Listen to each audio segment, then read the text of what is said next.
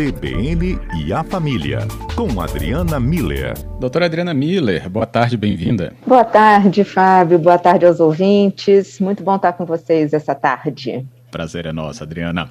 Hoje a gente quer trazer aqui para nossa conversa, inclusive os ouvintes também, né, que tem aí crianças pequenas e quem tem contato com família que tem criança assim, porque pode ter percebido um desdobramento interessante desses últimos meses. Interessante é modo de dizer, né? Porque parece que virou também uma pandemia de birra entre as crianças, Adriana, e aí testando paciência, testando todos os outros tipos de coisas que a gente quer fazer para não deixar essa criança com aquela birra lá, então também, né?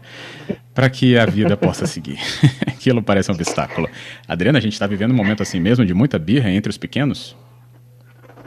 Pois é, Fábio, eu tenho ouvido vários relatos sobre a, a, o aumento dessa frequência, né, dessas atitudes que em princípio são típicas da idade, né, os pequenos eles costumam mesmo fazer birra, pirraça, é, choro fácil, né? Recebe um não, já chora, já faz aquela tromba e ou alguns mordendo, batendo, desafiando, gritando, enfim, quem quem já viu, quem já presenciou uma birra, sabe direitinho o contexto que a gente está tá falando, né? Sim. E então, como eu disse, são atitudes típicas, né? Mas que realmente tem tem aumentado. E por quê, né, Fábio? A, a gente precisa entender toda essa pandemia e, e, o que ela tem trazido na vida da gente, né, de isolamento, distanciamento, ficar em casa, esse o medo dos pais, né, e, ou dos parentes, a criança ela vai percebendo esse entorno todo, por mais que ela seja pequena e não consiga organizar muito bem numa, de uma forma lógica o que, o que está acontecendo ao redor dela, ela uhum. percebe que algo não está certo, não está fluindo como sempre fluiu, né? E como, é, então, assim, essa pandemia também é um desafio para os pequenos, só que eu até diria que tem um agravante no caso desses menores, e aí eu estou falando até crianças de 7 anos de idade, sabe, que já tinham uma rotina escolar e de repente, paf, não, não, vão mais e não entendem direito por que, que não estão indo, é, como elas ainda não têm a maturidade emocional e nem cognitiva para administrar é, toda essa avalanche de informação, é, de sentimentos, de limitações, né? Elas, elas querem ir passear, elas querem encontrar com os amigos, elas querem voltar para a escola, né? Então, é, é, do ponto de vista delas, elas estão muito limitadas. Então, acaba que é, elas, por conta dessa imaturidade, elas acabam caindo na birra, que é a forma que elas têm para manifestar tudo isso que elas estão vivendo dentro dela. Então, o, o que eu tenho pedido com frequência para os pais é que a gente considere a pandemia. Acho que o sinal varia um pouco, né? Hum. Não? Não só Opa, como essa Adriana, atitude. Acho que a nossa conexão Oi? falhou. a conexão falhou quando ah. você falava assim que eu converso com os pais para que eles considerem a pandemia e aí houve a falha. Tá, para que eles considerem então a pandemia e, e coloquem a birra não só dentro daquele padrão dessa atitude das crianças, mas principalmente também como o sinal de um pedido de limite, de carinho, de atenção e de orientação. Então, é, é claro que os pais também estão vivendo essa confusão toda, também estão sob pressão, mas é, ao invés de reagir como a gente fazia um há um tempo atrás, né? Botar de castigo, brigar com a criança porque ela está fazendo birra e não pode, sabe? Assim, uma atitude realmente mais firme, a gente poder, nesse momento específico, sabe, Fábio, é, olhar para as crianças e usar a dica de sinalização de cruzamento de linha férrea. Pare, uhum. olhe, escute. A gente precisa fazer isso com os pequenininhos nessa hora, é, principalmente é, nesse, nesse momento de birra, né? Então, para, respira, é, olha, tenta entender o que está acontecendo e escuta o que a criança diz, porque ela vai te reclamar, ela vai dizer, ela vai pedir algo, ela vai verbalizar algo naquele momento e aí, dentro desse cenário, a gente vai ajudar a criança, primeiro, a entender os sentimentos dela. A criança ela precisa, ela precisa dar nome para o que ela está sentindo. Ela está sentindo raiva, ela está sentindo tristeza, ela está sentindo medo. O que, que é isso? A gente vai ajudar a criança a nomear isso a gente vai mostrar para a criança que todo mundo sente isso, inclusive papai, mamãe, o adulto que está naquele momento conversando com ela, assim, olha, eu sei, eu também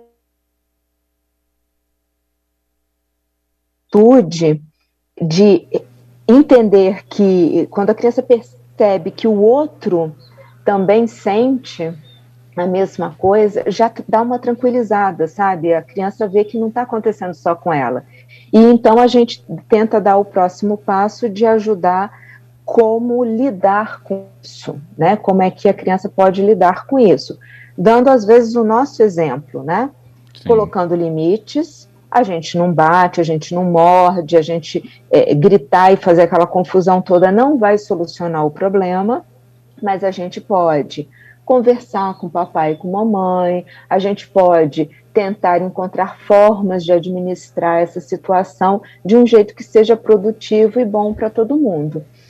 E é, na medida do possível, né, Fábio, porque sabemos o contexto que a gente está vivendo e tudo, mas é, para as crianças é importante que elas possam encontrar com os pares, ou seja, crianças da mesma idade. Não estou falando uhum. aqui de juntar milhares de crianças, mas às vezes tem um priminho que a gente sabe que também está mantendo isolamento, um, né, um, um, coleguinha que a gente percebe que está vivendo nesse também dentro desses critérios atuais. Então, se, se existe esse par da criança, né, com a mesma faixa etária que está é, respeitando também, é, que elas possam interagir. É, isso faz muita falta e é muito importante para as crianças nessa faixa etária e, via de regra, ajuda a, a, é, é, dar uma amenizada nesses picos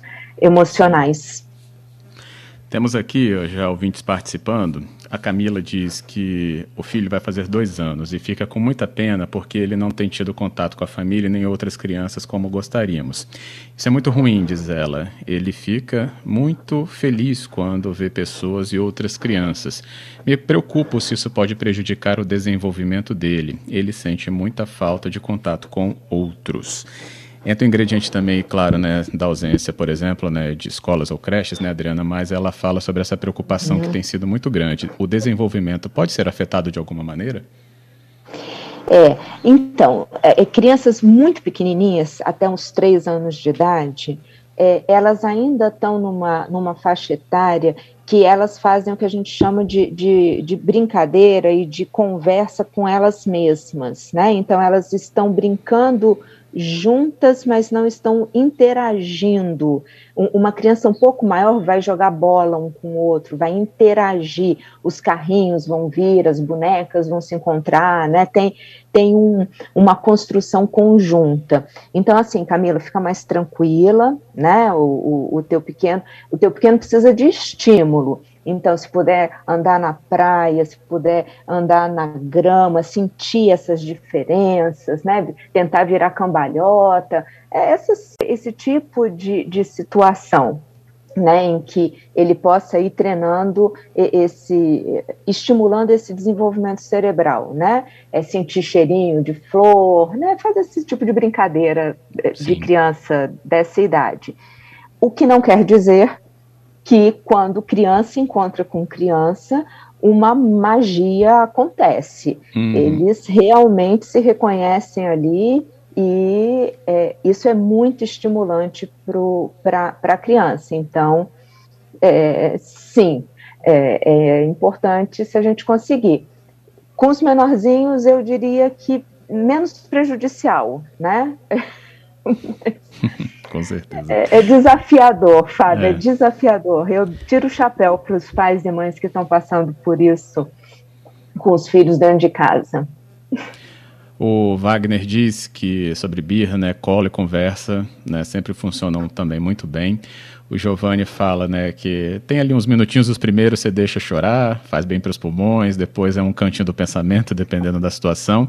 Mais que isso, né, uns 10 minutos, ele até pontua assim, é, tem algo ali que você pode, né, é, conversar melhor, é diálogo porque talvez a criança não saiba dizer o que ela né, está passando ou sentindo de, é, naquele momento. Então, você também frisou sobre isso, né? É, estar atento né, sobre esse sinal.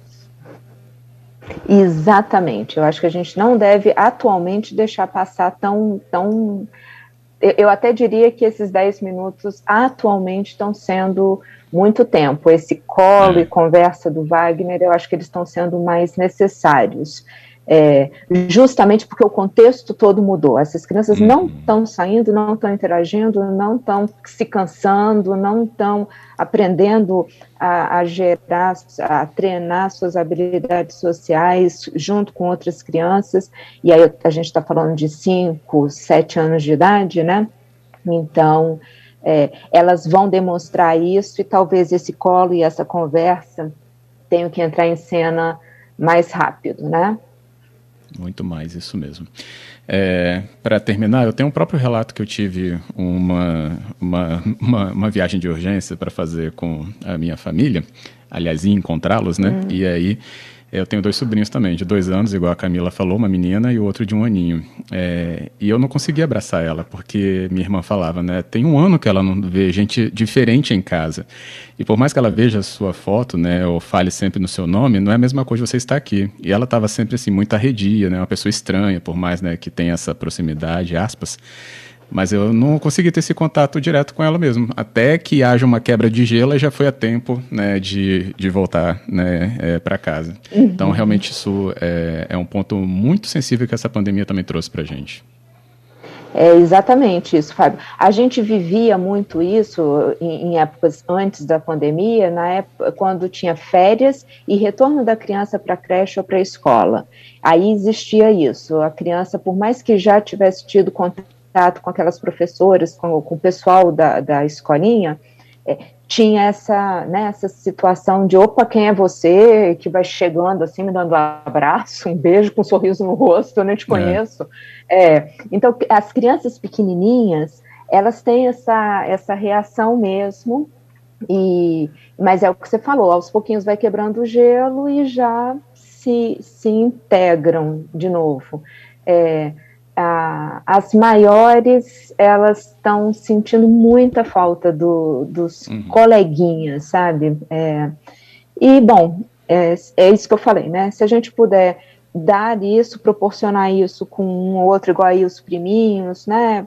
Enfim, é, ok. Se não for possível, é, a gente acha arriscado e tudo, pelo menos vamos entrar no que o Wagner falou, no que o Giovanni trouxe também. Vamos dar esse colo, esse carinho, entender e mostrar para a criança que tudo bem, a gente sente isso, né? A gente sente medo, raiva, tristeza, mas a gente lida, a gente consegue transformar essa emoção em algo mais pacífico e, e mais orientado para é, é, soluções, né? Vamos fazer coisas legais juntos. É, toma mais tempo, mas pelo menos a gente está orientando as crianças na direção né, de, de, de, um entendimento e de uma administração desses, desses sentimentos, que estão vindo em avalanche, então. É, isso aí.